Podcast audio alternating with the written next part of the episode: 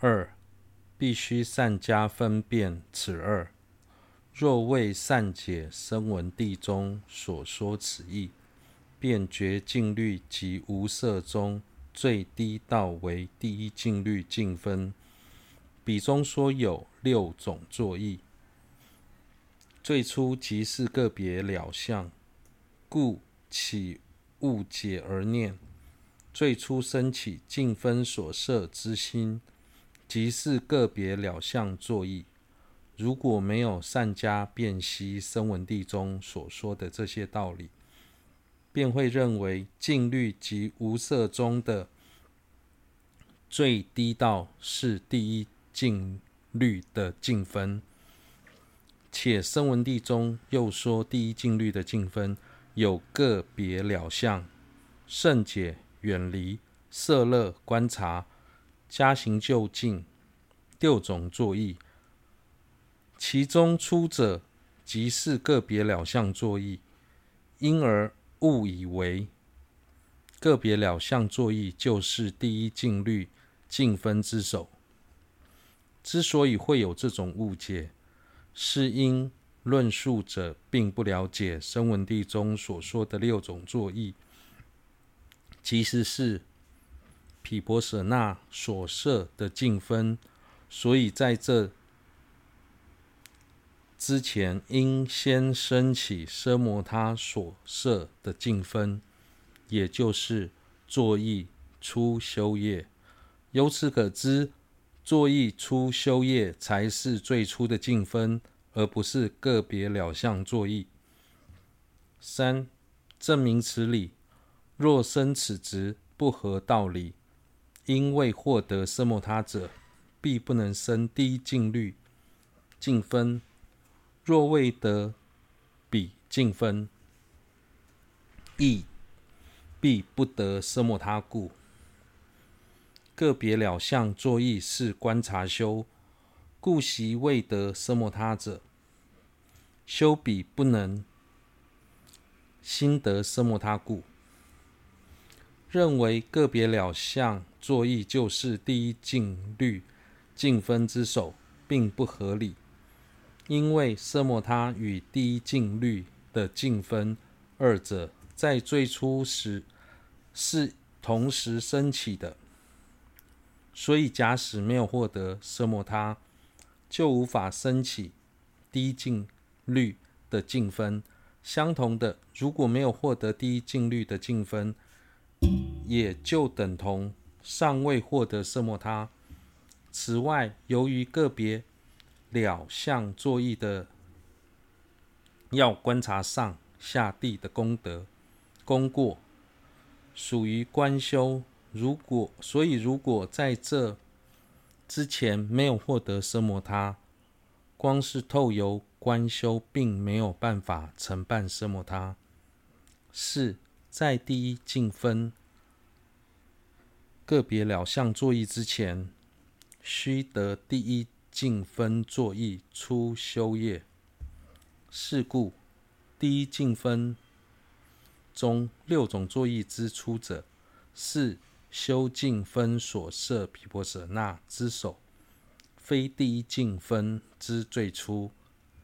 因于彼前须有净分所摄之色莫他，未得第一净分所摄三摩地前，一切妙三摩地皆是欲界心一净性。故若依循诸大论点，实得色摩他者亦极稀少。此处由净修净分六种作意，令心远离。贪欲之理，恐繁不述。因此，个别了相作意虽是第一进分中的六种作意的最初者，但那只是毗婆舍那所设进分之首，而不是第一进分之首。因为在那之前，必须先有奢摩他所设的净分。作意初修业，在还未获得第一净分所设的三摩地前，所有的妙三摩地都是属于欲界心一境性。所以，假如依循经论中的内涵来检视，真正获得奢摩他的人，实属稀少。关于如何透由修学净分的六种作意来远离贪欲的道理，之前已经概略介绍，在此不再赘述。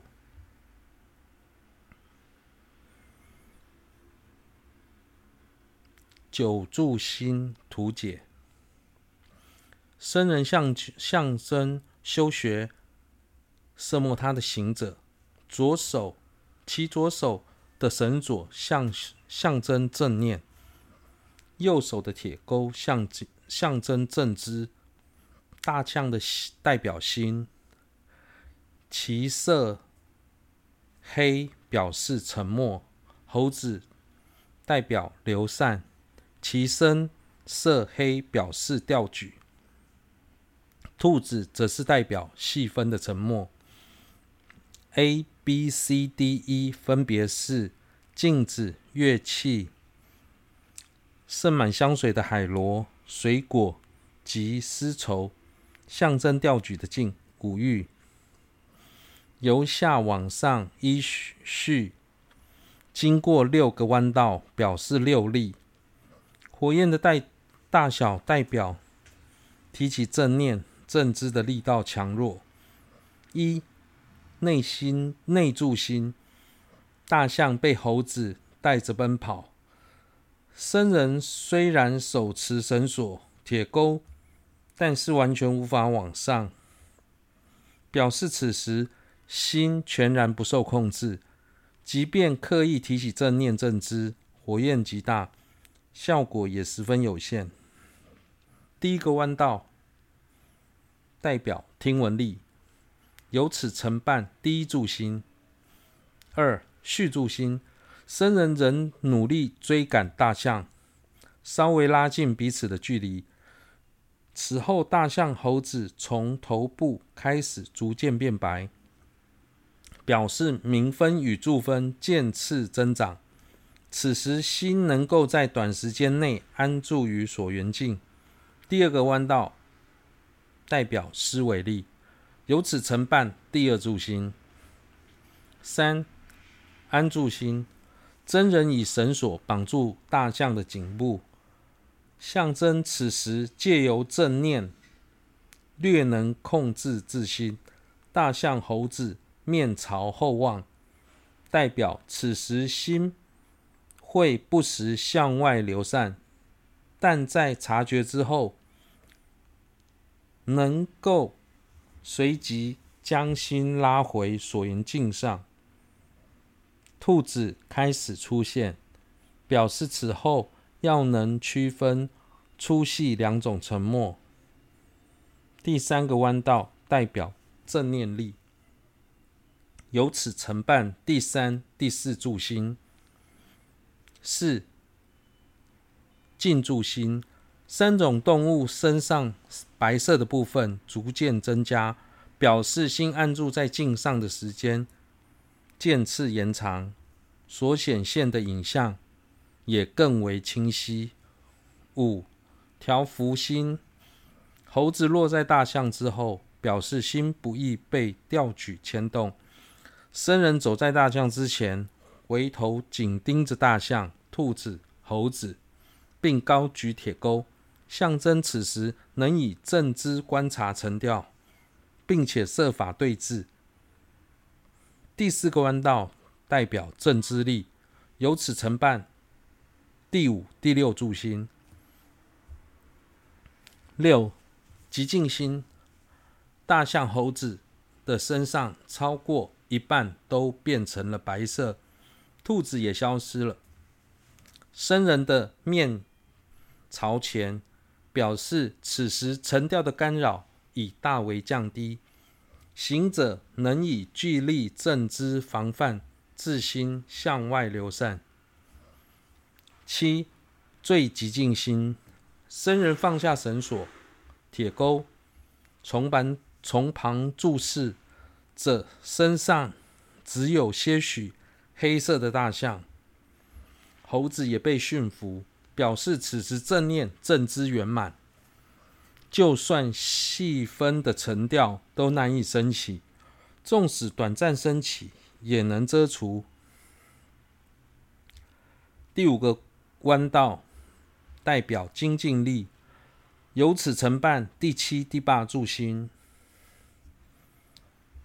八专注一去心，大象全身雪白，猴子也离开了。代表行者只要在最初稍微提起正念正知，便能在一坐中不受沉掉干扰。九等慈心，僧人在打坐修定，大象静卧在侧，表示行者已能随心所欲的掌控自心。第六个弯道代表串习力，由此承办第九住心。十僧人腾空飞翔，象征身清安；骑乘大象，代表心清安。此时已获得奢摩他。十一僧人骑乘大象，手持利剑，象征将以圆空的紫光双运会剑斩断无名。